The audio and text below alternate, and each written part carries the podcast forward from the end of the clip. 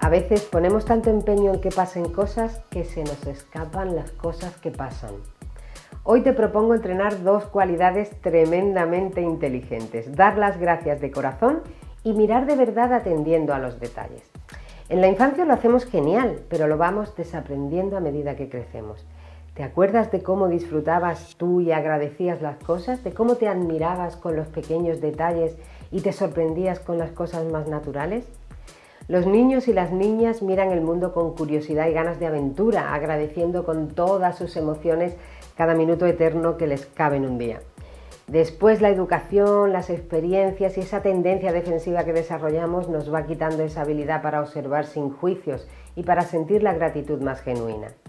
Empecemos por mirar de verdad, que se llama observar y hay que entrenarlo.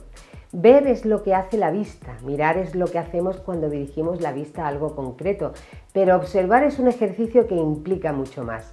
Es apreciar los detalles, captar la esencia de las cosas, sin juicios, sin expectativas. Prueba a notar la diferencia observando, por ejemplo, la llama de una vela, déjate llevar.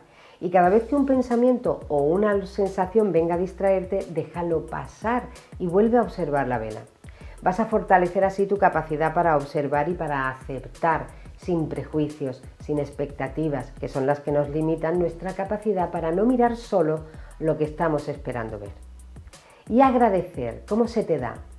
Después de aquellos ¿qué se dice con los que nos educaban en el gracias, lo que te propongo ahora es evitar, a base de repetirlo por educación, que dejemos de observar la verdadera esencia de la gratitud.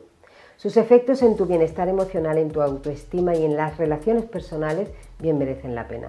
Por eso mi sugerencia de hoy es entrenar estas dos competencias a la vez, mirar de verdad y practicar la gratitud. Cada noche, cuando te metas en la cama, Dedica unos minutos a pensar al menos tres cosas del día por las que dar las gracias. Solo eso. Por muy negro que haya sido el día, siempre podrás encontrar tres detalles, grandes o pequeños, que agradecer. Así desarrollarás tu capacidad para fijarte cada vez más en todo lo bueno que ocurre cada día. No quiero decir que no te ocurra lo malo, que pasará también, pero ya nunca más será lo único que veas. Y así también entrarás en el sueño como lo hace la gente inteligente.